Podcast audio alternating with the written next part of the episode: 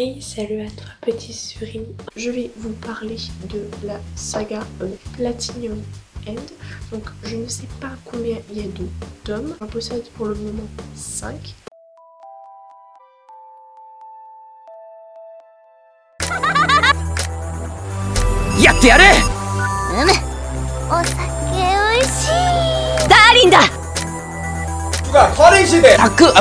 や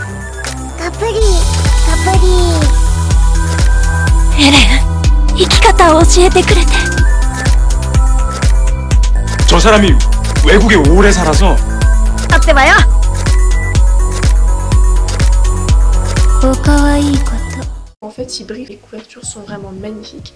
Donc c'est un euh, manga euh, qui a été écrit par Tsugumi Oba en 2015 et qui a été dessiné par Takeshi Obata.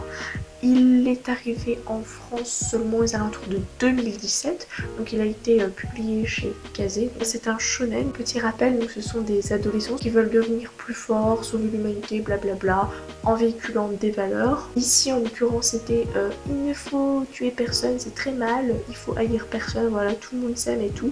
Donc c'est un peu euh, le bisounours de base, même si en vérité euh, le monde dans lequel il évolue, ben, le héros c'est complètement l'inverse. Moi je pense qu'il y aura plus ou moins 13 tomes puisque dans l'histoire il y a plus ou moins 13 protagonistes. Mirai il a perdu ses parents quand il avait 7 ans.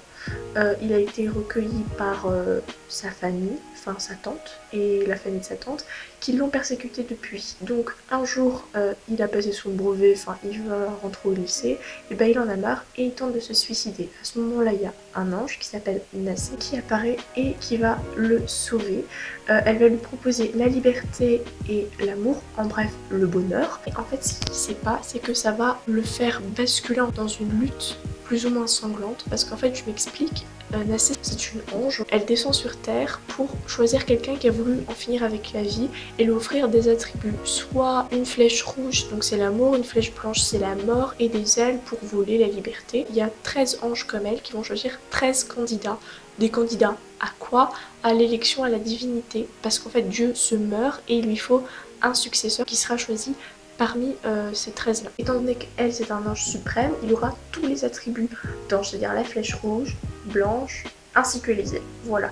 Euh, mais il va se rendre compte que chaque choix qu'il fait a des conséquences. Par exemple, la flèche rouge, il la tire sur quelqu'un, cette personne l'aime pendant 33 jours. Elle fait exactement ce qu'il veut, euh, elle perd complètement son libre arbitre. Mirai, en fait, son histoire me fait un peu penser à Harry Potter, un mix entre Harry Potter et Cosette. Il y a relativement beaucoup d'humour, euh, sauf que en vrai, les anges, ils sont carrément plus mauvais que les hommes. Genre, elle lui dit, mais vas-y, va voler de l'argent, tu peux avoir ton argent, va tirer sur la fille que t'aimes, elle va t'aimer. Ils s'en foutent royalement, en fait. On en apprend plus sur la catégorie des anges qui choisissent les candidats. Les anges masculins étaient carrément plus beaux euh, que les anges féminins. Je pense à Rubel, l'ange de Saki, et je pense à Baruta, euh, l'ange euh, du psychopathe. Et au début, je pensais qu'il y avait genre un ange masculin pour une fille et un ange féminin pour un garçon. En fait, non, pas forcément. Mais il y a une scène de Yuri assez hard. C'est pour ça que je dirais que ce manga, je le conseille aux gens qui ont au minimum 14 ans. Et puis pour le gore, je montrerai carrément au minimum 15 ans. Dans le tome 4, il y a un nouveau candidat qui va s'allier à la cause de Mirai et de Saki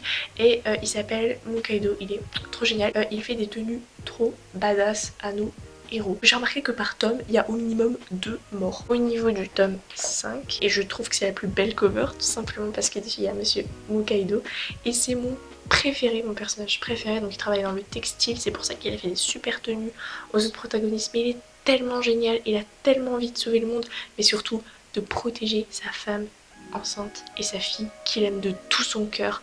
Et franchement, ce tome, c'était le plus émouvant. Parce qu'on voit que comme il est rangé par le cancer, il essaye de laisser de l'argent à sa femme, une bonne situation, etc.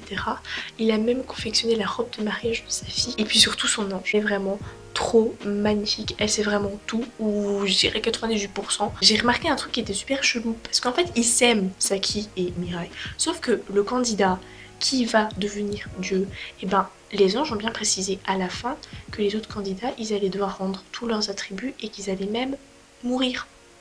Ouais, parce qu'à un moment, Mirai, il disait, bah alors, puisque c'est comme ça, je dois tuer des gens, bah j'en veux plus, je te les rends.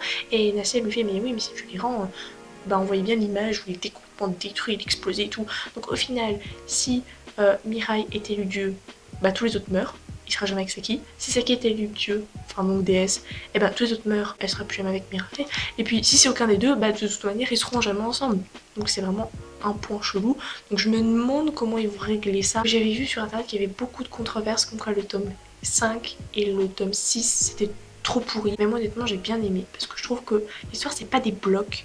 Je trouve qu'elle s'enchaîne bien, qu'ils ont bien posé l'intrigue, même si c'est vrai qu'ils règlent les petits problèmes comme ça, euh, un peu comme un coup de baguette magique. Mais bon, c'est le monde des anges chez les humains, donc on peut s'attendre à, de la magie. L'histoire est géniale.